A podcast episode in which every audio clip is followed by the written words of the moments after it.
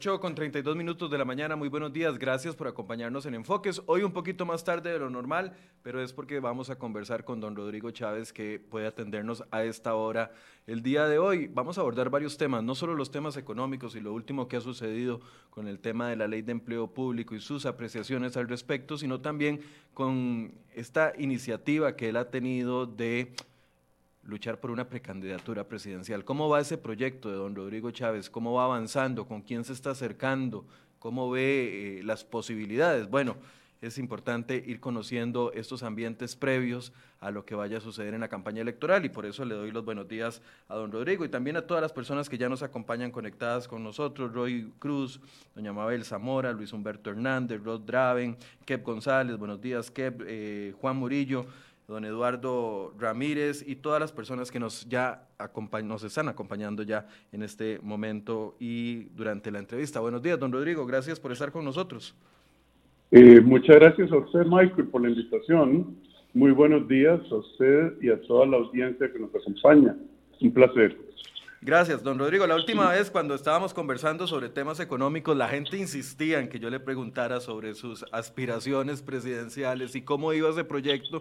Y, yo decidí darle un poquito más de tiempo a ver cómo iba cuadrándose el asunto. Ya eh, lo conversamos previamente. Ayer yo le pregunté a don Rodrigo si se sentía cómodo hablando de este tema. Me dijo, sí, entrémosle y aquí estamos, don Rodrigo. Buenos días. ¿De dónde nace esta iniciativa? Esta iniciativa de querer aspirar por una precandidatura es nueva, es algo que ya venía desde que usted estaba fuera del país trabajando durante este largo periodo o inició cuando volvió al país, estuvo en el Ministerio de Hacienda y vio las circunstancias que tiene el, país en este momento en materia económica? Mire, Michael, eh, al igual que el 60% de los y las costarricenses que saben por quién no quieren votar y que no saben por quién votar. Esa es la estadística eh, fundamental en este caso. Si usted ve las encuestas, 60% de las personas que tienen el derecho a voto en este país no saben por quién votar. No se identifican con ninguno de los partidos, ni ninguno de los candidatos, y saben por quién no quieren votar y no quieren estar en una situación como la que estuvieron en el pasado, yo creo que más de una vez, de tener que votar por el menos peor, por la opción menos mala. Eh, yo pienso que si usted tiene un restaurante que tiene un menú de 22 platos, es decir, de los 22 partidos existentes, y el 60% de los clientes dice no quiero comer nada aquí, a menos de que sea indispensable, y el plato que me parece menos malo es tal, si me lo tendré que comer al regañadientes, lo que está malo es el menú. Yo me identifico con ese grupo de gente. Cuando yo salí del Ministerio de Hacienda, yo nunca pensé en ser presidente de la República, Michael. Y a mí me llamaron aquí y para servir en un gobierno de unión nacional, de unidad nacional, eh, en un momento en que la gente sabía que yo era apolítico, nunca fui miembro del PAC, nunca estaba en las reuniones del partido de gobierno, pero que era un esfuerzo nacional. Eso cambió. Y al salir del gobierno yo vine a servir a este país porque me pensioné del Banco Mundial. Entonces, al salir del gobierno, pensé, ¿a quién le puedo ir a ayudar para tratar de arreglar eh, los problemas del país que se han acumulado por generaciones, por 20 años de mala administración, de juegos de chapitas, de política, politiquería que han afectado la política pública. Y no encontré un candidato o candidata eh, con quien yo me sintiera cómodo para trabajar y ayudarle. Entonces, ¿qué es lo que he hecho? Un llamado a todos los partidos, a todos los grupos, a todas las organizaciones que quieran cambiar esa circunstancia de no tener por quién votar para la mayoría de los y las costarricenses y formar una coalición. Esa coalición salió porque mucha gente de diferentes partidos, sobre todo partidos pequeños, me pidieron que viniera, vinieron aquí a mi casa, la mayoría, a pedirme que eh, considerara yo les dije, yo no quiero tirarme con un partido.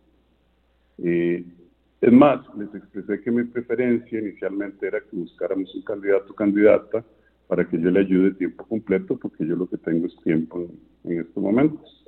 Pero dije que con un partido no, eh, que si hacíamos un esfuerzo, muchos grupos, entonces que yo lo consideraría. Y ahí es lo que estamos, estamos construyendo ese vehículo, Marco, para ver si le damos una opción viable y atractiva a los votantes y las votantes. O sea, lo consideró hasta que salió del Ministerio de Hacienda. Antes no se lo había planteado. No, nunca. Nunca en mi vida pensé que yo eh, iba a aspirar a un puesto así. Eh, pero la necesidad que tiene el país, lo que yo vi en Hacienda, lo que vi en el gobierno, eh, lo mal que están administradas las instituciones públicas, lo mal que ha estado administrado el país, bueno, lo administramos tan mal por tantos años que estamos donde estamos, con 300 mil personas que se van a la cama con hambre, con un nivel de desempleo histórico, con una contracción económica enorme, con eh, un programa de Fondo Monetario que se está desmoronando, eh, con la ley de empleo público, etcétera. Entonces, bueno, a, alguien le tiene que entrar. Y yo creo tener la capacidad, la experiencia internacional, la preparación, bueno, y la decisión eh, por mi experiencia profesional, yo creo que, que sé qué es lo que hay que hacer. Eso es lo que yo ofrezco, la decisión será de los, de los y las votantes. Ahora, usted habla de una coalición para construir un vehículo. Esa coalición eh, está hablando de partidos pequeños, porque usted fue muy claro la última vez. Eh, no, no participaría con un partido de los que se considera ahorita grande, que en realidad son partidos pequeños, solo que de amplia o, de mayoría, como lo es Liberación, con tan solo 17 diputados, eh, la Unidad y el PAC con alrededor de 10 diputados. Con esos partidos políticos, no. ¿Por qué con ellos no? Bueno, primero porque ellos no quieren, ¿verdad? Eh, el PUSC decidió que ellos no iban a participar en coalición en una Asamblea Nacional. Liberación Nacional está ocupadísimo con sus 11 candidatos, eh, no están hablando de una coalición. Yo me imagino que el ganador, porque es ganador, porque solo hombres hay, eh, de esa contienda, eh, después de la batalla tan brutal que están teniendo, no va a considerar unirse a otro grupo y además, bueno, y el PAC, que a mí me parece la amenaza electoral más importante, es decir, yo creo que el PAC tiene una posibilidad eh, que no es pequeña de reelegirse una tercera vez y es una amenaza. Yo con el PAC, eh, yo creo que ya sabemos lo que ellos hacen en el gobierno, no vería una opción viable. Por otro lado, Michael, es que este país, que no es nada pobre, ha sido tan mal administrado y muchas de las cosas que han pasado y que están pasando vienen de esos partidos. ¿Cuántos liberacionistas, cuántos diputados liberacionistas y de la unidad han apoyado cosas terribles? Como por ejemplo sacar a las municipalidades de eh, la ley de empleo público, que fue apoyado por el PLN, el PUSC y el PAC eh, sacar a las universidades de la ley de empleo público, condonar deudas a gente que no se sabe quiénes son ni cuánto se les condenó y que nosotros eh, sabemos que son gente muy influyente y poderosa económicamente. Tanto así que en una negociación un domingo en la noche les mantuvieron los precios inflados del arroz de los, de los arroz con los costarricenses y las costarricenses pagamos los precios del arroz más altos de América Latina y posiblemente de otras regiones, producto de beneficios que se le dan a decisiones industriales. Ellos negociaron con el gobierno un domingo en la noche, no solo les mantuvieron el, el precio y las, los beneficios, las bollerías, sino que además les, les dijeron, ahí les perdonamos las deudecitas que ustedes tienen, deudecitas, estoy siendo cínico, eh, las deudas grandes que ustedes tienen con el sistema banca de desarrollo. Y eso lo, eso lo aprobaron eh, diputados de todos estos partidos. Entonces nosotros lo que queremos hacer es cambiar esa dinámica, hacerlo correcto, hacerlo sabio, hacerlo valiente y gestionar las políticas públicas de este país. Y termino este, esta pregunta, Michael, con una reflexión. Los partidos políticos en este momento están desprestigiados. Usted lo ve en las, en las encuestas, no lo digo yo, lo dice la población de este país. Y esta va a ser una elección sobre liderazgos, eh, sobre personas que quieran hacer lo correcto, que puedan hacer lo correcto porque no le deben nada a nadie, no le deben favores, no tienen rabo que les maje, y que den una visión país donde verdaderamente podamos volver a poner este país en donde tiene que estar, entre las naciones prósperas del mundo, no entre un país mal administrado, renqueando, yendo donde el Fondo Monetario, donde hay hambre, donde hay pobreza, donde hay desempleo, donde el país no es productivo, donde no se puede producir por la tramitología, donde el gobierno y el Estado, incluyendo la Asamblea Legislativa, se han convertido en instrumentos para repartir la riqueza de todos y todas a unos pocos. Don Rodrigo, perdón, termina la idea. No, no, eso tiene que cambiar, o si no el país no es viable. Ahora, don Rodrigo, el hecho de una coalición de partidos pequeños, aquí tengo dos preguntas. Uno, se va formando ya, ya tiene, bueno, sabemos de que el Partido Republicano Social Cristiano de una u otra forma sí está apuntado con, con usted, pero hay otros partidos políticos que ya le estén diciendo, eh, sí, lo apoyamos, queremos, eh, creemos en su proyecto. Bueno, primero no es mi proyecto es el proyecto de mucha gente.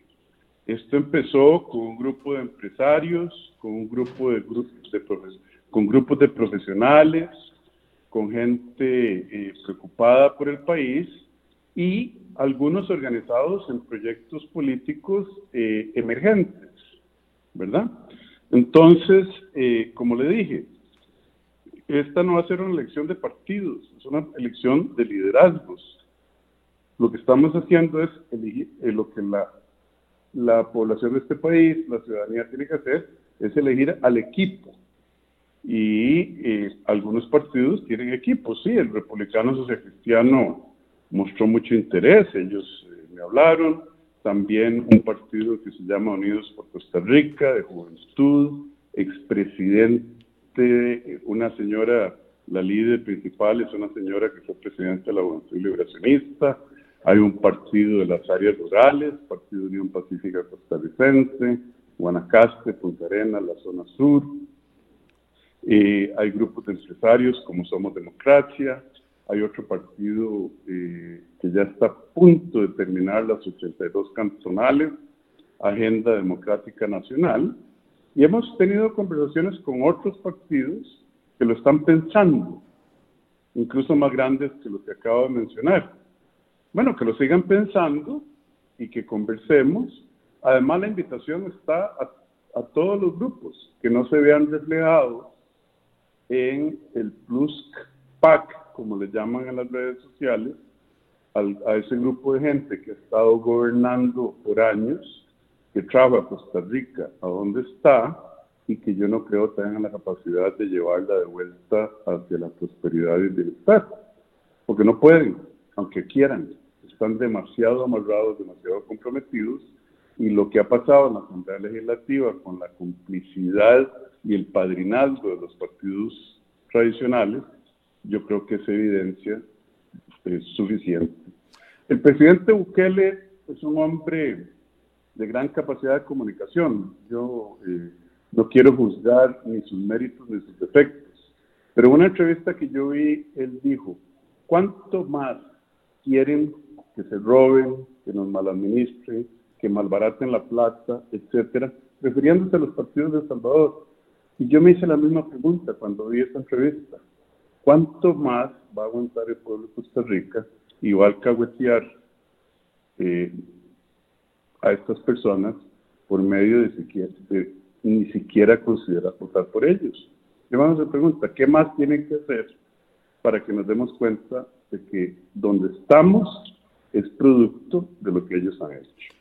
Don Rodrigo, ese proceso de coalición tiene una fecha límite, es decir, sabemos de que los candidatos tienen que estar inscritos previo al, a, octubre de este año, pero ese proceso tiene una hoja de ruta, no sé si han definido en que estará abierto el proceso para que se unan a una coalición, no sé, de aquí a un tiempo determinado, en qué mes tomarían la decisión de inscribir o no la, candidatura y cómo eh, se definiría esa candidatura a nivel interno si son varios partidos, porque sabemos que cuando hay muchos partidos pequeños, bueno, también hay muchos eh, pequeños compromisos con esos diferentes partidos. ¿Cómo, ¿Cómo está analizando esta, esta construcción de ese vehículo, como usted le llama? Vea, no es un vehículo, bueno, es un vehículo, pero el vehículo que a mí me gustaría imaginar es un bus enorme, donde se suban muchísimas personas, hombres y mujeres capaces, para ir a verdaderamente arreglar este país en lugar de seguir con la demagogia de que lo estamos arreglando y arreglando mientras se regala la plata de todos y todas. Eh, las fechas son claras. El 2 de octubre tienen que estar inscritos los candidatos a presidente y candidatas, ojalá haya, eh, y de diputados y diputadas. Entonces, echando para atrás, esto tiene que estar ya amarrado y listo en julio. Todavía estamos eh, a tiempo. Eh, sobre cómo elegir al candidato, hasta ahora los partidos que están me han pedido que yo tome el liderazgo y lo estoy haciendo.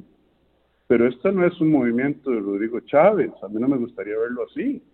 De hecho, yo les he dicho, si aparece alguien mejor que yo, yo me aparto y eh, yo trabajo por esa persona. Pero no ha habido hasta ahora alguien que diga en estos grupos, yo quiero que se me considere, yo quiero que mi nombre se considere para presidente o presidenta de la República. En el momento que eso ocurra, tendríamos la conversación al respecto. Pero alguien tiene que ir empujando los procesos, dando la cara, dando los mensajes, y eso es lo que yo estoy haciendo. Esto no es mi proyecto político, es el proyecto político de mucha gente que piensa que yo tengo eh, la experiencia, la capacitación, eh, experiencia internacional, experiencia en Costa Rica, experiencia, eh, un doctorado en economía, haber estado en procesos de reformas importantes en 45 países. y entonces, pero la decisión no es mía, la decisión en primera instancia sería de quienes quieran participar en la coalición y eh, después de la población, la ciudadanía de este país. Ahora, don Rodrigo, ¿cuáles son los pros y contras que ve de una coalición de partidos pequeños? Porque, a ver, todos sabemos que, por ejemplo, uno de los grandes eh, problemas y otros lo verán como una ventaja es el hecho de que aquí, desde que se rompió el bipartidismo, no existe un partido eh, fuerte que tenga el mismo apoyo o, el apoyo eh, proporcional en la Asamblea Legislativa que el apoyo que recibe en el Ejecutivo para impulsar sus proyectos. Una coalición de partidos también representa una coalición de pensamientos. ¿Cuáles cree usted que son los pros y contras de que este movimiento surja de esta forma en la que usted lo está eh, eh, planteando? ¿Puede, ¿Puede verle ventajas, puede verle desventajas en ese sentido? Vea, Mike, muchas gracias. Es una excelente pregunta. Yo me la he hecho muchas veces. Eh, yo creo que la gente que está compartiendo este proyecto y esta preocupación tiene más cosas que las unen que que los separan. Esta no debe ser una eh, elección de ideologías, ¿verdad? Una, una elección de polarizar y dividir a la gente, dividir las voluntades con temas que, son venenosos para eh, y puestos en la mesa para dividir y obtener votos de la manera en que han ocurrido las últimas dos elecciones. Esta es una elección de liderazgos. Los partidos son instrumentales. Si es importante una coalición, más que un solo partido, para demostrarle a la ciudadanía que lo que quiere es dedicarse a crear a sus hijos e hijas, a llevar bienestar a sus casas, a tener un techo, a comer, a pagar el carro, los que lo tengan, a, poder pagar la casa, la hipoteca, etcétera, en lugar de estar hablando de temas que en la realidad son excesivamente abstractos. Este país lo que tiene son necesidades enormes de poner a su gente a trabajar y a producir. Sacar del hambre a quienes están del hambre, sacar del desempleo a los que están en el desempleo, darle ánimo a los que están desalentados, que ya no buscan trabajo, eh, reactivar la economía, que, hasta ahora ha sido un título demagógico. Entonces yo no veo que, haya, que vaya a haber esas divisiones. De hecho, yo creo que una buena, un buen mensaje, una buena visión país y la credibilidad de que los que estamos en este lado somos gente sin rabo, sin intereses, sin compromisos, como los que están del otro, que es obvio que los tienen, o de los otros lados, que son múltiples, podría ganar hasta en primera ronda, ¿verdad? Es concebible, se ocupan 900 mil votos más o menos para ganar en primera ronda. Y hay un millón y medio, ¿cuánto es el 60% del padrón? Póngase a pensar que hay un millón ochocientos, dos millones de personas que dicen, no, ya me cansé de votar por el menos, y, perdónenme lo coloquial, ya me cansé de votar por el menos peor, por los menos peores. Eh, y esa es la esperanza que nosotros tenemos, presentar una opción que no sea la que la gente no quiere, que no sea la menos peor, sino que la que la gente verdaderamente piensa. Entonces a mí no me preocupa eso. Eh, el ambiente político es fragmentado, pero la, la, situación que vive el país es una que al final del día eh, yo creo que los que las costarricenses van a meditar y van a decir este país merece algo muy diferente.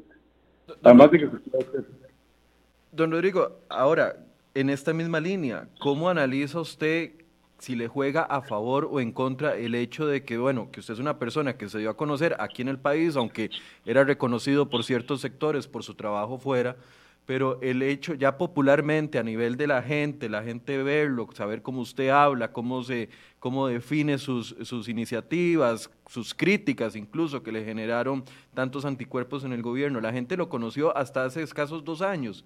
¿Cómo, ¿Cómo cree usted que le juega eso? ¿Le juega a favor? ¿Le juega en contra el hecho de tener una carrera fuera del país, en un, además en una zona tan alejada del mundo, en donde casi no nos llegan, digamos, que retroalimentación del trabajo que se podía estar haciendo? ¿Cree que eso le juega a favor o en contra el hecho de ser eh, un rostro relativamente nuevo, por así decirse, en la palestra política? Yo creo que el desafío es precisamente la esencia del desafío, Michael, es precisamente darle a conocer a la, a la gente de este país eh, no solo quién es Rodrigo Chávez, sino qué es lo que queremos lograr este amplio y tan diverso que tenemos. Eh, primero, yo trabajé en América Latina, yo era el director de la reducción de la pobreza, manejo de la economía, reforma del sector público, eh, temas de género, eh, empoderamiento de la mujer, distribución del ingreso del Banco Mundial para toda América Latina en el, durante la crisis del 2008 hasta, y estuve ahí hasta el 2013. Entonces yo conozco la región. Eh, trabajé en Europa del Este, trabajé en Asia, perdón, en la India, en Asia Central, trabajé en Asia del Este en 45 países. Viví en Turquía por cuatro años, en Indonesia por cuatro años. Estuve involucrado en las crisis de Rumania, de Rumanía, de Ucrania, de, Polonia, etcétera, durante los años 2000. Yo no andaba perdiendo el tiempo afuera, al revés. Estaba aprendiendo qué funciona en el mundo, qué están haciendo los países del mundo bien, entendiendo por qué Singapur es un gran éxito y por qué eh, Myanmar, la antigua Burma, es un gran fracaso, por qué Camboya está sumido en la pobreza, mientras que Vietnam viene desarrollándose enormemente, y eso me permite entender qué es lo que ha pasado en Costa Rica. Si la gente no me conoce, ese es el desafío, que me conozcan. Y mucha gente sabe que yo eh, me paré firme, con valentía, eh, cuando vi los abusos y las incompetencias y la falta de ganas de hacer las cosas en el gobierno, con los mandos medios. Yo un día a los, a los que habrá sido un mes, mes y medio, de haber sido nombrado ministro de Hacienda, tal vez un poquito más, pero poco tiempo después, le pedí la renuncia al oficial mayor del ministerio, dos viceministros y si la memoria no me falla, 10 de los 20 o 20 y pico directores eh, generales de Hacienda. ¿Por qué? Porque yo quería implementar una, una agenda. Aquí los ministros no hacen esas cosas, y las ministras tampoco, porque ellos lo que hacen es eh, llevarse bien con la burocracia y los mandos medios. ¿Por qué? Porque no, han querido cambiar las cosas.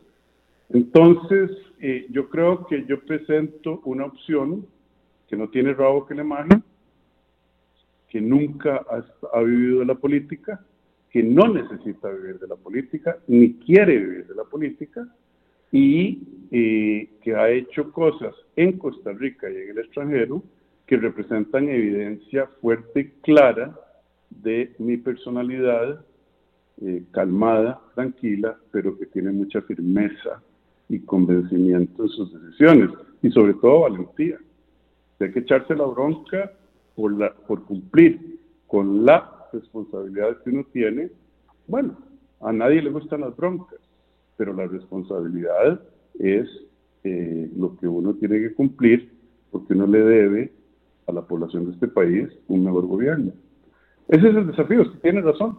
Ahora, lo más importante también, y termino ahí, Michael, es que si que si, bien es cierto, un porcentaje pequeño de la gente me conoce, creo que es como el 15%, 10%, mm, la gente no tiene opiniones negativas mías tampoco. Ve a otros precandidatos eh, que el casi 100% de la población nos conoce, pero el número de opiniones negativas dentro de ese 100% que los conoce es tan alta que la diferencia entre opiniones opiniones negativas y positivas es monstruosamente negativa. Bueno, esa gente, ser conocido, si uno es un pirata, no es bueno. Tiene toda la razón.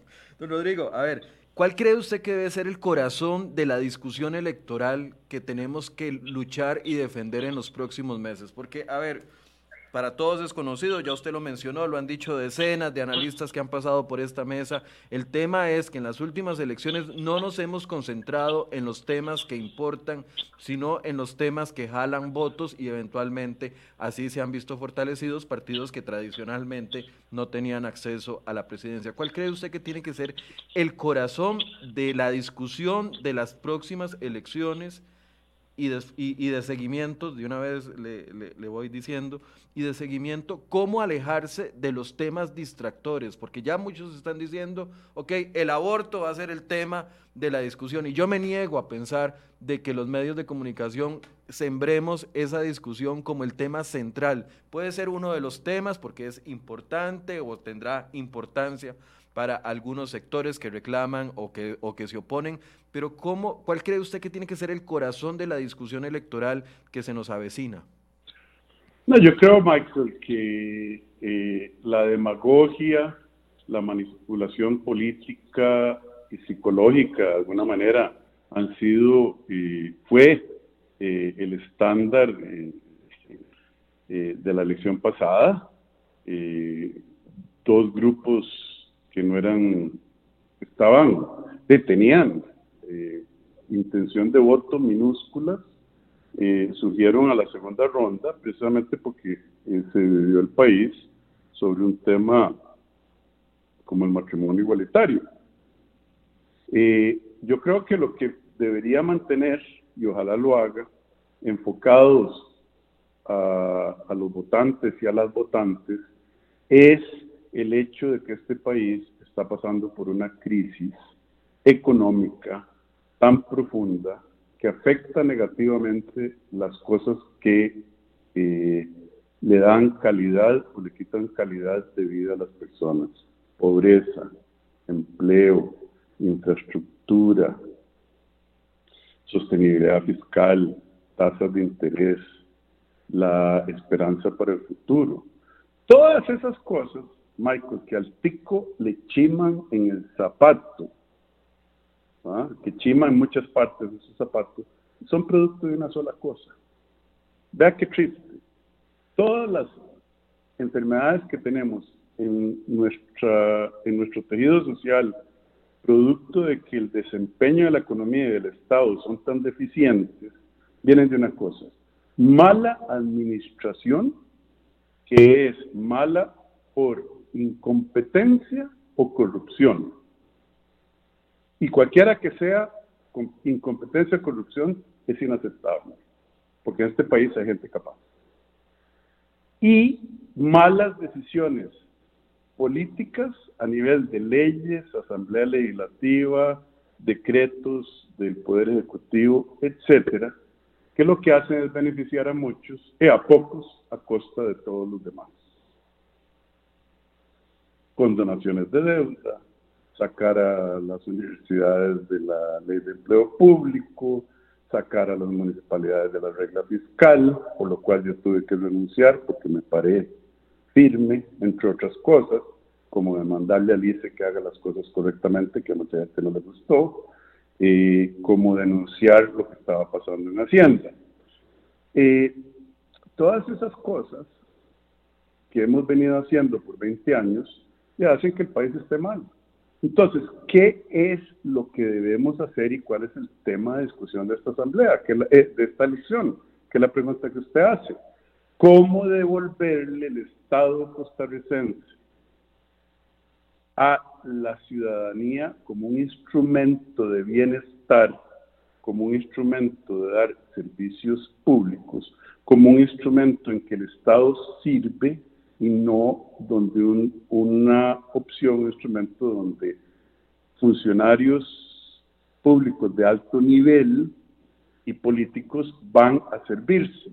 Vea, Michael, aquí en Costa Rica ha habido una satanización del empleado público. Yo habiendo estado adentro me di cuenta que eso es injusto. Los empleados públicos son gente buena, en promedio. Los maestros son gente buena, en promedio. La mayoría. Pero los hemos manejado tan mal a nivel eh, político y de los mandos altos de los ministerios que los hemos hecho improductivos. Entonces, la discusión tiene que ser, convirtamos de nuevo al Estado como un instrumento y no un fin en sí mismo, un instrumento de bienestar, de prosperidad y no un fin para enriquecer a pocos a costa de muchos. Y eso es fácil. Ahí no hay que decir ideología de esto, la no, no se dejen engañar, por el amor de Dios. Estos son temas prácticos que países eh, un, poco, un poco de izquierda como Bélgica, lo hace bien y países de, derecha dura o más dura como Austria lo hacen bien y países neoliberales como Irlanda lo hace bien y países más eh, progresistas, eh, para usar la etiqueta como Noruega y Dinamarca y Finlandia, lo hacen bien. Es que aquí nos han vendido un montón de humo ideológico asustando que a mí lo que me asusta es otro gobierno como los que hemos tenido en las últimos, en, las dos décadas últimas, de que ya nos echa a perder totalmente, más allá de, de la posibilidad de reparar el país. La discusión, el corazón de la discusión tiene que ser enfocada en temas económicos y en eficacia del Estado, a ver si lo entiendo bien la idea. La, la discusión tiene que ser, muchas gracias por permitirme la aclaración, Michael, cómo generar, cómo poner a Costa Rica en el lugar que este país merece y puede estar, entre las naciones más prósperas del mundo. Esa es la pregunta, esa es la visión país. Y la discusión encima de hacia dónde vamos es cómo vamos a llegar. Y lo primero que hay que hacer es administrar el Estado bien, todas sus instituciones, hacerlas productivas, hacer el Estado sostenible, desde un punto de vista fiscal, hacer el país sostenible desde un punto de vista social, ambiental, etcétera. Y qué es lo que vamos a hacer en específico para llegar ahí. A mí eso no me parece que sean temas misteriosos, eso se puede discutir inteligentemente cómo hacer eso. En lugar de, como decía usted, ponernos a decir, bueno, eh, el aborto, la otra cosa, y, y mi ideología de extrema derecha, mi ideología de extrema izquierda. Eso ya pasó de moda en casi todos los países del mundo. Claro, pero ahí, ahí es donde, donde iba mi pregunta de seguimiento. ¿Cómo lograr de que esos temas sean los, los que se posicionen? Y yo aquí también acepto la responsabilidad que tenemos los medios de comunicación. Pero, por ejemplo, en 2018 nosotros nos enfocamos como medio de comunicación en los temas relevantes, reforma del Estado, el tema de, de la reforma fiscal, lo que era o no necesario, recorte al gasto público. Eh, todos esos temas los tratamos de posicionar durante la elección como los temas que, nos parecían relevantes para la discusión de la palestra pública, pero por más de que a veces uno hace el esfuerzo, hay otros sectores que lo que impulsan y lo logran colocar muy bien son los otros temas, los temas que dividen. Entonces ahí, ahí es donde va mi pregunta de seguimiento. ¿Cómo lograr que estos temas sustanciales, medulares, que responden o que podrían tener respuestas a todos los otros temas, que si tenemos una economía pujante, una deuda manejable, un empleo, un, desempleo, un nivel de desempleo aceptable, no el 19% que tenemos ahora, o los niveles de pobreza para abajo del 20%, si todo eso lo tuviéramos solucionado, podríamos dar avances con mayor calidad y con mayor eh, soltura, por así decirse, a los otros temas, pero los otros temas se han vuelto en la discusión. ¿Cómo lograr de que los temas medulares sean el corazón de la campaña? Y aquí va la responsabilidad que tendrán eh, usted si termina como precandidato o candidato presidencial y todos los demás que quieran posicionar esos temas. ¿Cómo lograr de que los temas que siguen siendo importantes, porque no quiero restarles importancia, pero que no son la, columna vertebral de nuestro Estado, se, no, no, no posicionen o no controlen la discusión de la elección. Porque en eso, por ejemplo, el PAC fue muy hábil, fue muy hábil con la hora la que sacó la resolución del matrimonio igualitario, aunque la había recibido antes, fue muy hábil en colocarla previo a la primera ronda, eso los impulsó.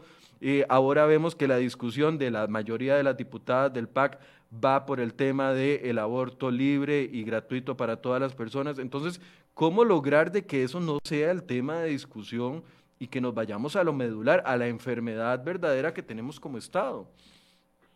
Bueno, primero Michael, lo felicito por el esfuerzo que, eh, que hizo en el 2018 usted y su medio de enfocar a la gente en lo que es verdaderamente esencial. Eh, hay un dicho viejo, yo se lo vi a alguien por ahí que dice, si usted me estafa una vez, debe darle vergüenza a usted si usted me estafa dos veces, al que le debe dar vergüenzas a mí.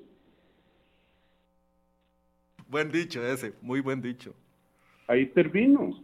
De al pueblo de Costa Rica, eh, a la ciudadanía, de, eh, lo hicieron, la hicieron enfocarse en esas cosas. Eso llevó al poder a una, al PAC, al Partido de Acción Ciudadana, eh, nosotros vimos lo que ha pasado y si eh, nos dejamos zafar otra vez usando el símil de ese dicho, bueno, eh, a la gente tendríamos el gobierno que merecemos, como dicen, como dice también por ahí alguien que todos los pueblos tienen, todas las ciudadanías tienen el gobierno que merecen. Bueno, nosotros tenemos el gobierno que, que merecemos y la pregunta es si no podemos tener un mejor gobierno la próxima vez. Yo creo que sí. Yo de mi parte me encargaré de hablar de la, me encargaré y haré lo posible para hablar y convencer a la gente que este no es un país pobre, que ellos no tienen por qué estar en pobreza, que la clase media no tiene por qué pagar dos veces por servicios de seguridad, una vez a través fundamentales servicios de seguridad personal, una vez a través de los impuestos generales que pagamos y otra vez para pagarle al guarda, al guachimán, a la gente que, cuida el condominio, o tener que invertir en verjas, etcétera, etcétera. Eh, la clase media que tiene que pagar eh, los que pueden educación privada al mismo tiempo que pagando el impuestos al MEP. Yo me dedicaría a decirles, ¿saben qué? Sus vidas eh, pueden ser mucho más felices dejen de preocuparse de qué pasa si hay una devaluación y perderían la casa porque no van a poder pagar la hipoteca, dejen de preocuparse si la caja va a, estar, va a ser capaz de pagar las pensiones, porque eso es un tema grande que nadie habla, y si la pensión le va a alcanzar, después cuando esté viejito, decirle a la juventud, miren, ustedes tienen un, eh, existe la posibilidad de que tengan un futuro mucho mejor al que tienen hoy, porque les estafaron el futuro, se los hipotecaron y a eso me voy a dedicar yo. Ahora, que haya otros, no me sorprendería, es más, lo espero, pero pegar el, pie dos veces en la misma piedra no es una muestra de eh, inteligencia. Yo creo que la ciudadanía de este país es muy inteligente. Entonces, esa es mi esperanza, Mike. Rodrigo, el, el, tema de un gobierno efectivo va muy ligado a la cantidad de diputados que logre eh, tener para el respaldo de sus iniciativas. Eh, el mundo ideal sería 27 diputados para los proyectos que tengan mayoría simple y un mundo ideal, súper ideal, sería que un gobierno tenga 38 diputados para eh, lograr incluso reformas constitucionales si lo hubiera necesario. Una de las debilidades que han tenido los últimos gobiernos es que cada vez van rebajando la cantidad de diputados y caemos en este atolladero en el que eh, los gobiernos podrán tener buenas o malas ideas, que no se terminan de concretar por la falta de apoyos o por la capacidad que tenga de generar apoyos dentro de la Asamblea Legislativa para los proyectos país. La visión va en una presidencia y también en una asamblea eh, o una representación en la Asamblea Legislativa fuerte. ¿A, qué le están apuntando en ese sentido? Obviamente, Michael, eh, yo creo que la coincidencia de una buena Asamblea Legislativa y de un buen poder ejecutivo sería sumamente beneficiosa para el país y a eso es a lo que nosotros estamos apuntando. Eh, proponerle a la población gente capaz, con experiencia, con capacidad y que la población tome la decisión. Esto dicho, Michael, yo creo que aquí en Costa Rica, como somos muy buenos en encontrar excusas, eh, siempre le echamos la culpa al otro.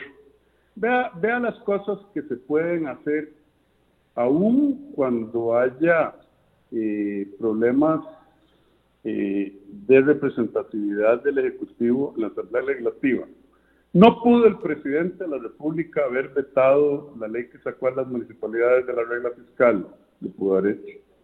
No pudo el presidente de la República eh, vetar, o no podrá el presidente de la República vetar la exclusión. Este, perdóneme.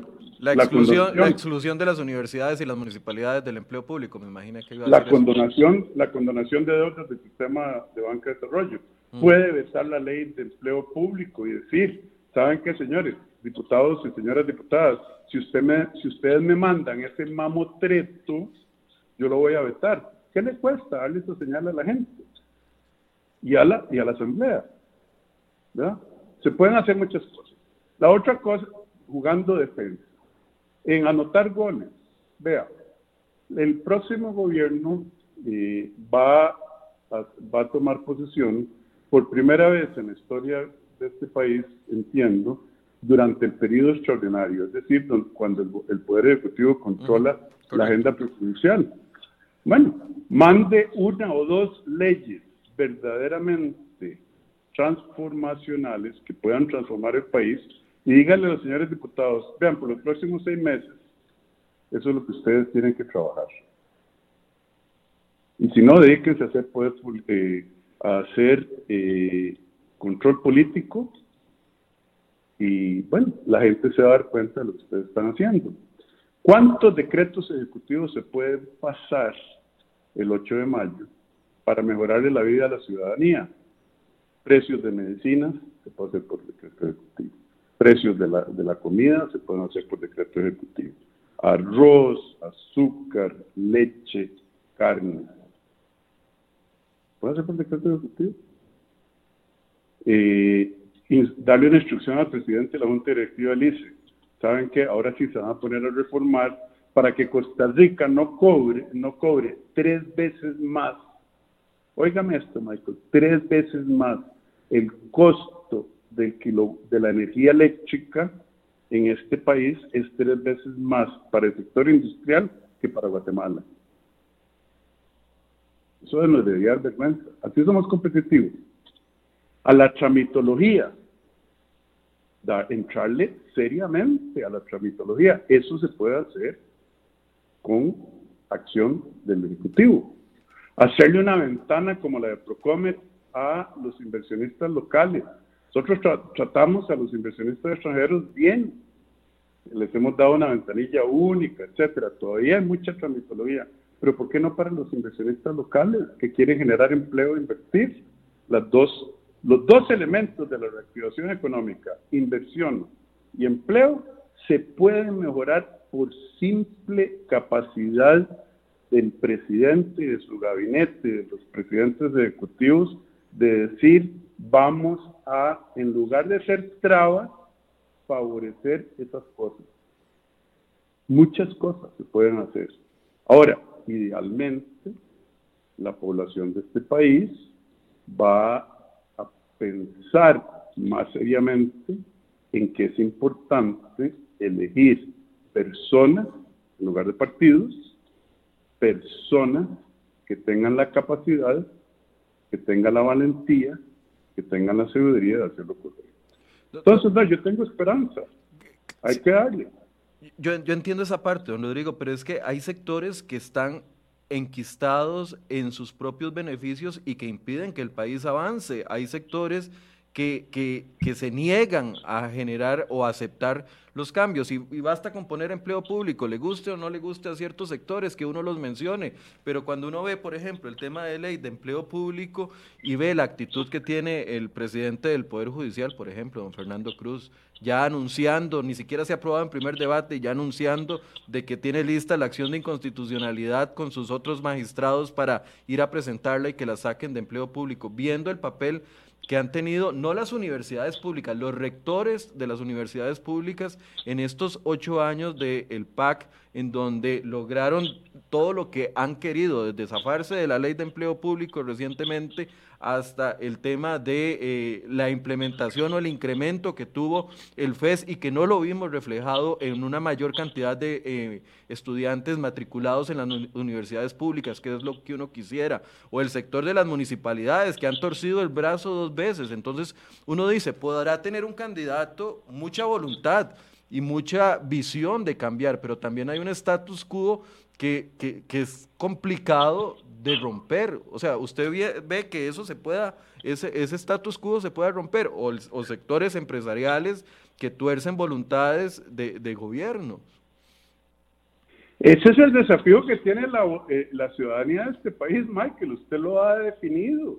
Usted lo ha dicho muy bien. Ahora mismo usted ha demostrado que la Costa Rica que nosotros amamos se, convirtió en un estado corporativo como Argentina, donde grupitos organizados, pequeños, con beneficios enormes, le están sacando el bienestar, la prosperidad a la enorme mayoría de la población para su beneficio propio y que la enorme mayoría de la población sigue cayendo en las trampas ideológicas, retóricas, demagógicas de esos grupos para llevar a sus alcahuetes al poder. Eso es precisamente lo que hay que decirle a la gente. Y lo que pasa es que aquí nadie, hable, nadie habla claro. Yo trato, y creo que lo he hecho, porque nos venden un mito, un mito, un mito, la manera que allá y vea, vea, no, no, va a ser sobre el aborto, etcétera. Y eso es como cuando un mago hace un movimiento aquí para distraer la vista y el truco se saca las de la manga del otro, del otro lado. Y por eso es que hemos caído en esas trampas como país y eso es lo que hay que precisamente cambiar ahora. Los problemas que nosotros tenemos, Michael, son producto de la mala administración, de la corrupción, del interés propio ¿verdad? Y eso pasa por la politiquería y la, la población costarricense. Tiene que pensarlo muy bien. Ahora, el voto es emocional, no se puede negar. Sí, correcto. Entonces, hay que darle a la gente de este país una opción que sea persuasiva de que efectivamente eh, este país puede volver donde tiene que estar, entre las naciones prósperas del mundo, no en el desastre y situación vulnerable en que estamos. Ahora, el próximo presidente, independientemente de quién sea, también llega muy limitado, llega con un acuerdo con el Fondo Monetario Internacional, si es que se llega a concretar de aquí al próximo año, llega con un acuerdo ya firmado por otro gobierno, por otra administración, con finanzas en la situación en las que estamos ahorita, con eh, leyes impulsadas que de una u otra manera arreglan parte del problema, pero no la solución. ¿Cómo ve el escenario del próximo presidente eh, en el ámbito de acción? ¿Qué ámbito de acción tiene en medio de una negociación con el Fondo Monetario Internacional? No, Michael, el Fondo Monetario Internacional también es un instrumento, no es un fin. Por eso es que yo he dicho que el acuerdo como se negoció, como lo negoció Costa Rica con el fondo, es nada más un torniquete y no cura la enfermedad. Lo que está haciendo es que eh, eh, ahí está el balazo, para usar una, un símil fuerte, y lo que le estamos poniendo es un torniquete dejando la bala adentro, las balas adentro, sin querer arreglar la herida. Precisamente, Michael, precisamente porque la situación del país es tan dura, tan difícil, es esa es la razón principal por la que la ciudadanía de este país tiene que elegir a gente verdaderamente competente, gente con verdadera experiencia, con verdadero deseo de arreglar las cosas. Por eso es que yo digo que otro gobierno como el que hemos tenido, eh, eh, si esa fuera la decisión soberana del pueblo, de la ciudadanía de este país, desde mi punto de vista sería desastroso para la estabilidad política, económica y social del país. Porque la situación, cuando la situación es difícil, usted llama al mejor médico, no a un enfermero, no a, a un, a un sukia.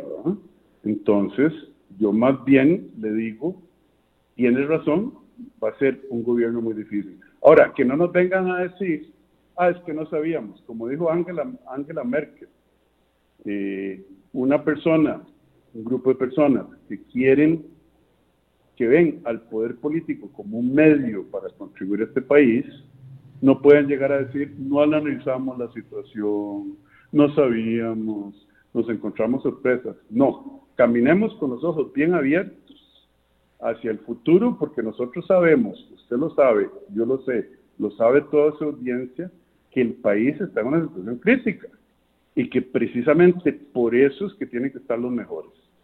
Claro, pero usted no ha creído en ese, en esa, en ese tipo de negociación. Eh, digo, pensando más allá y viendo la visión que tiene cada uno, una, una presidencia, eh, si, se concretara todo el proceso que usted, que usted pretende, una presidencia recibiéndola con un fondo, con un acuerdo con el Fondo Monetario Internacional, en el cual usted no creyó y fue muy crítico, ¿cómo lo pondría? Ah, no, yo creo que el fondo, eh, conociendo al fondo, el Fondo Monetario Internacional aceptó eso, aceptó lo que le propuso el gobierno como el mínimo minimorum que les permita ir al directorio o que les permitió ir al directorio de fondos sin chillarse y sin ponerse colorados y sin que les dé eh, mucha vergüenza. Si un gobierno serio y responsable le dice al Fondo Monetario, ahora sí vamos a hacer lo que urge, lo que es importante y lo que es valiente, y vamos vamos a remover este torniquete para hacer las operaciones que, que necesita el paciente verdaderamente, el fondo lo va, lo va a aplaudir y le va a dar la bienvenida. Aquí el fondo lo que está haciendo es dando una señal muy clara que la comunidad internacional representada en los 189 miembros en su junta directiva no quiere que se caiga en la medida de lo posible en ningún país durante la pandemia. Pero después veremos cuando la pandemia se levante, ¿verdad? Entonces, al revés, el fondo vería con muy buenos ojos un gobierno que quiera hacer más del mínimo que este gobierno eh, pudo poner en la mesa y que ni siquiera se está cumpliendo. Empleo público, le echaron agua a la sopa, tanto que ya no sabe a nada, pura guachacha, diríamos de donde vengo yo, ¿verdad? Este, eso era lo más importante. La ley eh, de renta eh, global ya no es global, ahora es dual, ya va a ser trial porque están metiendo más cosas y ahí va a ir, se van a ir saliendo grupos, etcétera. Irá al fondo a aceptar eso. Es decir, eh, nada se ha aprobado todavía de nuestro lado. Todavía estamos en la, en la época de promesas. ¿Dónde está el anillo de compromiso? ¿Dónde está la garantía? ¿Dónde está la prenda? Ante la debilidad de este acuerdo, entonces usted ve muy, mucha posibilidad de que se tenga que volver a renegociar en algún momento con el fondo. Yo no sé si renegociar, pero cuando la nota para pasar es 7 o 6 en la escuela, yo no sé cuánto es, y el gobierno empieza a sacar 8, 9 y 10, nadie, nadie le va a reclamar. Por ejemplo, ¿usted cree que el Fondo Monetario se va a oponer a un verdadero esfuerzo por eliminar la tramitología innecesaria, la discreción De, las, de, de los burócratas, se va a oponer a que nosotros discutamos verdaderamente la reforma del Estado independientemente de ellos. No, ellos van a decir, vea qué bien, Costa Rica está no sacando el 6 para pasar, sino que está haciendo cosas para sacar una nota de 10, no ante el fondo, a mí que me importa la nota ante el fondo, ante los resultados económicos que le cambien la vida a las personas. Más empleo, más inversión, menos tramitología, menos impuestos complicados, la simplificación del régimen tributario, dejar de regalar la plata de la ciudadanía con este desastre de, las condonaciones de deuda. Y la gente no se da cuenta, Michael, que una condonación de deuda lo que significa es más intereses para ellos, porque esa plata no se desvanece, se le está dando a gente para que ellos la gasten como ellos quieran, ¿verdad? ¿Y, ¿Y dónde se va a financiar esa plata? Más deuda del Estado, tasas de interés más altas, que van a tener que pagar ellos por su tarjeta de crédito, por su carro, por su casa o por su crédito a la producción. ¿Sí? Lo estamos pagando todos. Es que es fácil, los políticos han encontrado que es fácil meter, sacarle un pedacito a todos para darle pedazotes a pocos. Sí, Nosotros los todos no estamos peleando. Ahora, don Rodrigo, ¿usted cree que un presidente puede o sea, que alguien puede llegar a ser presidente sin los compromisos que históricamente han tenido que adquirir los presidentes para quedar bien con ciertos grupos. Y vuelvo al ejemplo, eh, Luis Guillermo Solís con las universidades públicas y Carlos Alvarado en su seguimiento con las universidades, otros sectores, otros gobiernos como de liberación con sectores empresariales muy específicos y no en igualdad de todo el sector empresarial. O sea, ¿usted cree que de verdad puede haber no siendo eh, naif, no siendo inocente, puede llegar a haber un presidente que no tenga ese tipo de compromisos para que pueda gobernar sin responderle a ciertos sectores y verdaderamente sacar una agenda país. Michael, eh, eso es lo que debe ser. Sí, pero no ha sucedido, lastimosamente. No ha sucedido lastimosamente. Deber ser no es igual que ser le corresponde a la ciudadanía pensar, fijarse en su corazón y decir, no es hora ya de que tengamos gente como la que usted escribe y no gente amarrada, comprometida, con rabos, con intereses, que hayan vivido la política, que quieran seguir viviendo la política, que quieran repartir, porque cuando uno reparte, ¿Qué le pasa a su parte? El que, el que reparte escoge la mejor parte. Es clarísimo. Entonces, esa pregunta no me la haga a mí, hágasela a la ciudadanía de este país. Yo se la hago también. No es hora ya. ¿Qué más tiene que hacer esta gente para que ya nos demos cuenta que no deben estar en posiciones de poder? ¿Qué más? Si ya ya debería haber sido suficiente. Lo que pasa es que nos manipulan, nos, ¿verdad? Es hora. Y eso es lo que nosotros queremos, dar esa opción. Es decir, ¿dónde está el RAW? Enséñeme. ¿Dónde está el RAW? No hay.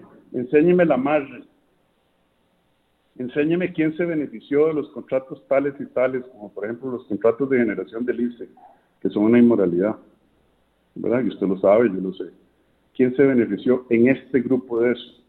Que ahora no, no, Dios guarde. Hay que cerrar plantas eh, de viento o eólicas más baratas, menos contaminantes que las del ICE, porque hay que honrar los eh, contratos leoninos que se firmaron para para el interés de alguien. Hablemoslo claro. Y eso es lo que yo quiero hacer en la campaña. Y que la gente decida. Más de lo mismo. ¿Estamos mejor por lo que han hecho los gobiernos o estamos peor? ¿Estamos mejor por lo que han hecho las asambleas legislativas o estamos peor? Usted quiere más de lo mismo, Michael. la señora que, nos que la está oyendo usted, tal vez en Atillo o en un barrio de clase media, ella quiere más de lo mismo. La decisión es de ella. de ella. Don Rodrigo, ¿cree en la doble postulación? Es decir, llegar a ser candidato y en todo caso, eh, si no logra una, una, una presidencia, eh, una, una diputación. Vea, jamás marque mis palabras, guarde este video. Rodrigo Chávez Robles jamás se postulará a dos puestos al mismo tiempo. Eso es una claudicación desde el principio a lo que uno cree y es una, un posicionamiento claro y egoísta de que la persona que hace eso lo que está buscando es una chamba, un brete y un hueso, como diría la población de este país. Si usted cree que usted puede ser la mejor diputada, el mejor diputado del mundo, dígalo y láncese. Si usted cree que puede ser el mejor o la mejor presidente, dígalo y, y, lo hace. Láncese con convicción, con valentía. Ah, no, pero es que si no me sale la presidencia, eh, por lo menos caigo parado en la asamblea o parada en la asamblea. A mí eso no me parece y yo no lo haría.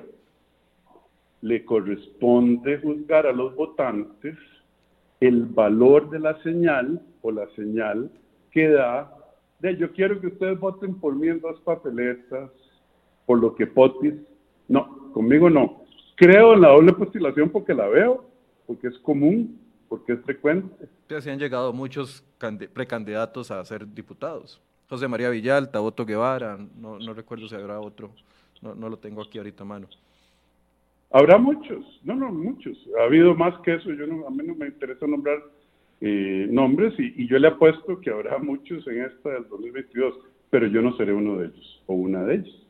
No me interesa, no me parece adecuado. Ok. Ahora, eh, yo no, quiero, no quiero tocar ideologías y ya casi se nos está yendo el tiempo, pero de, mucha gente insiste en preguntar qué, qué, a qué ideología responde y sabemos de que hay un sector que tiene miedo, al, o sea, que, que hace campaña haciendo miedo a las ideologías, independientemente que sean derechas, de izquierdas, pero ya no solo está eso en el menú, ya no está solo el menú de derechas, izquierdas, extremas o, mesuradas, sino que también dentro del menú han metido de que si sos cristiano, de que es partido evangélico, que esto y lo otro, y entonces cada vez hay más subdivisión. Eh, la gente me, me dice, pregúntele qué ideología responde.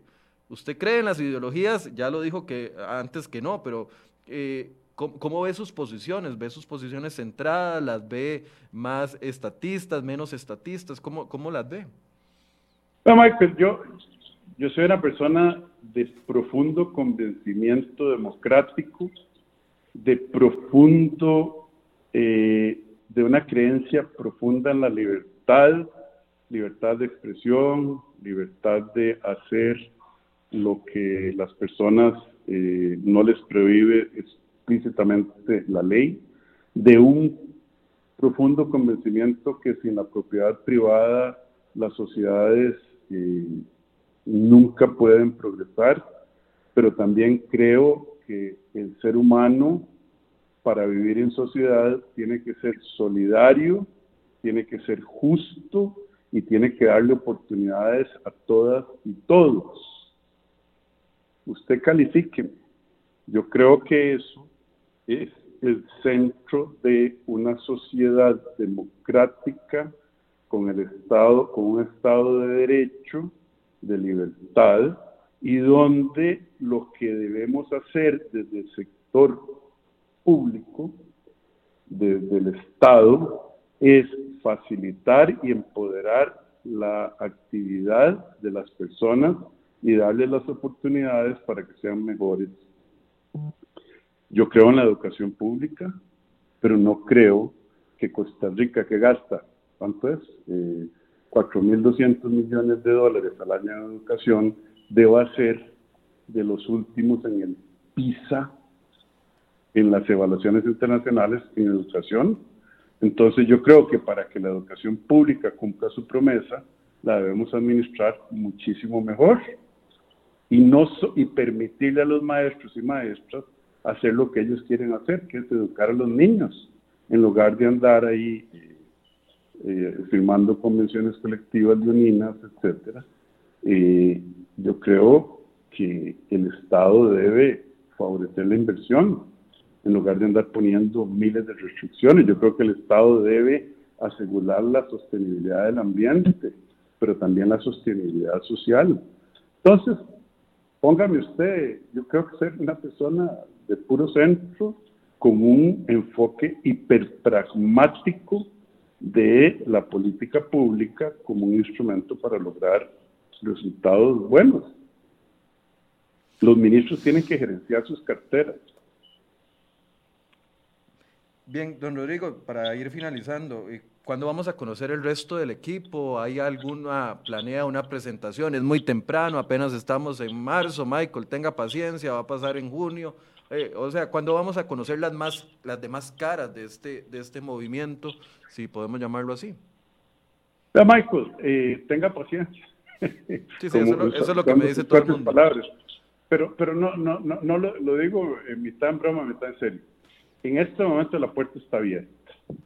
Hay gente que lo está pensando, hay gente que está, bueno, sí, pero que llueva, que llueva la Virgen de la Cueva, que caiga, que si no caiga el chaparrón, y ahí andan dando vueltas como un perro antes de echarse. Esperemos a que se decidan. Yo les voy a dar tiempo, yo soy un hombre paciente. Mis colegas en, este grupo somos gente paciente. Démosles tiempo, no quememos puentes. Eh, porque un momento, en el momento en que usted anuncia, dice, este es el equipo, este es el, ya los partidos consolidados, Alguna gente que está pensándolo va a decir, ya me cerraron la puerta. A mí no me gusta cerrar puertas ni construir muros cuando lo que necesitamos es darle la bienvenida a todos y todas las que quieran contribuir, y construirles puentes y demos tiempo. Le soy tan franco como he sido siempre. Eh, eso es lo que, por eso es que no estamos anunciando eh, las cosas de una manera más firme para darle oportunidad a grupos valiosos cuyos líderes todavía están, eh, como le dije, pensándolo.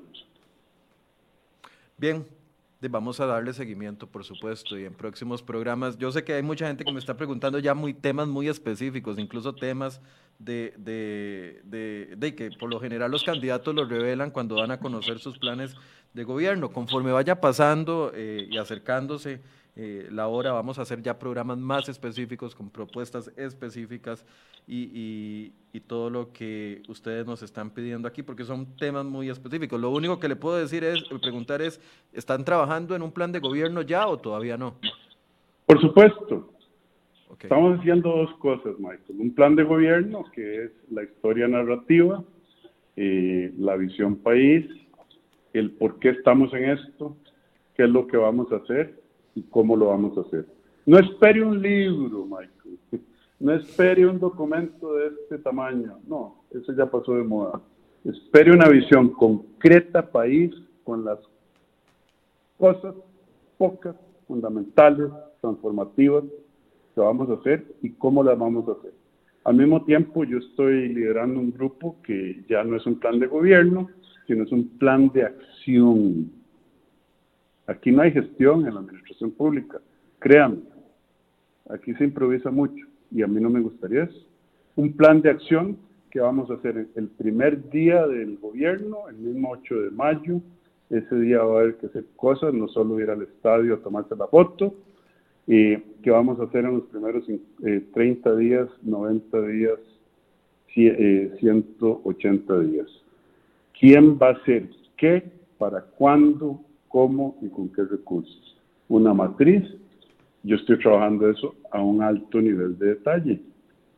Lo mismo, ahí no se van, si, si Dios quisiera que nos echáramos esa cruz, este grupo de llevar el, Poder Ejecutivo y una representación fuerte en la Asamblea, aquí no se van a nombrar gente a dedo ni amigos, vamos a entrevistar, como se seleccionan los ejecutivos de las instituciones internacionales y de las empresas serias, con entrevistas por competencias, con selección de currículum vitae, con eh, referencias, etcétera.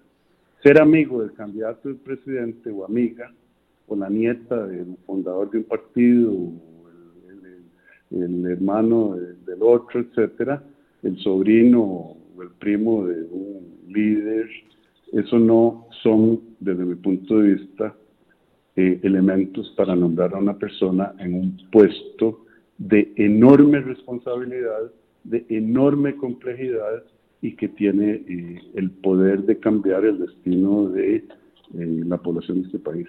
Ni el, que pone, ni el que pone la plata. Ah, no, no, no, menos, menos. Vea, Michael, le voy a decir una cosa. Una de las, y, ahí, y, le agradezco eso. Usted sabe que en Costa Rica ser candidato o candidata le ha servido a mucha gente para beneficiarse de eso, eh, porque reciben plata, ellos, ellos y ellas mismas las administran.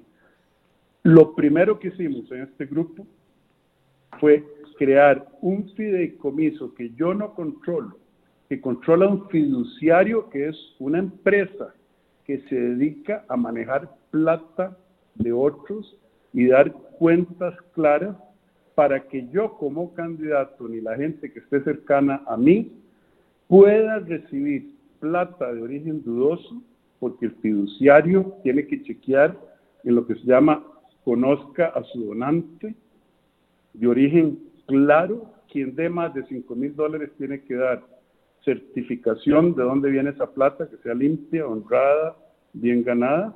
No se recibe plata en efectivo, en bolsas, y hay, unas reglas de control y de gobernanza de los recursos en los que yo tengo muy poca influencia. Así estamos haciendo las cosas.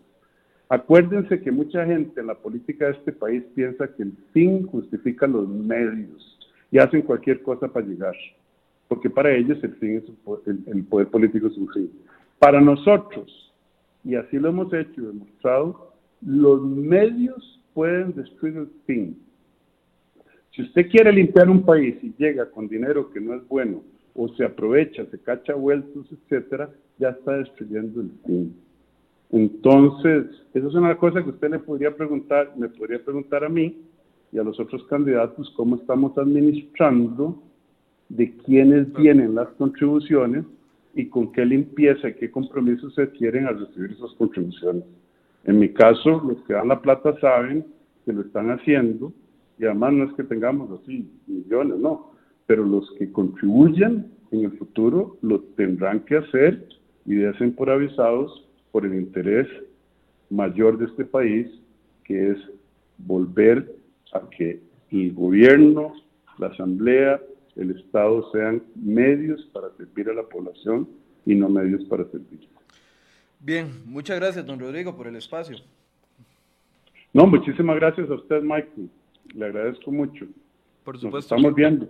Por supuesto que vamos a seguir hablando de temas económicos y por supuesto que tenemos que seguir hablando con los candidatos. Eh, acá les voy a ser claro, estamos diseñando un plan para dar la cobertura electoral que se viene. Eh, pensábamos de que tendríamos que esperar unos meses más, pero honestamente eh, ya está calentando el ambiente electoral y queremos llevarles una cobertura seria, una cobertura centrada en los temas medulares y por eso vamos a empezar a hacer un esfuerzo y vamos a llevarles eh, eventualmente una propuesta más amplia de cobertura para que ustedes puedan tener los elementos, tratando de, eh, de darle el valor que requiere y la dimensión que requiere a cada uno de los temas que preocupan a los diferentes sectores del país, pero también enfocados en que necesitamos una solución, una solución que impacte los grandes indicadores que nos están consumiendo en este momento, el desempleo, los bajos salarios, el tema de la pobreza, el tema de la desigualdad tan horrible que se vive acá, el tema de los altos impuestos, todos esos temas les queremos enfocar para que usted por lo menos, si llega a votar por cualquier candidato que quiera votar, por lo menos diga, allá en CR hoy me dijeron esto y esto y esto de este candidato. Me presentaron por lo menos estas, estas y estas y estas propuestas. Vienen meses muy duros, pero vamos a entrarle con muchas ganas a esta cobertura electoral y vamos a ir haciéndolo eh, gradualmente, no solo acá en Enfoques, vamos a generar espacios distintos para este tipo de cobertura. Muchas gracias a don Rodrigo por el espacio, gracias a ustedes por la paciencia y la compañía. Nos vemos mañana. Mañana vamos a hablar de un tema que se las trae. Y precisamente es un tema estructural, un problema estructural. Mañana vamos a hablar del problema estructural que nos tiene pagando si se aprueba la, última solicitud de recope, que nos tendrá pagando 700 colones por litro de gasolina. Tengo dos invitados para que mañana podamos hablar de ese tema. Los invito para que se conecten a partir de las 8 de la mañana. Muy buenos días.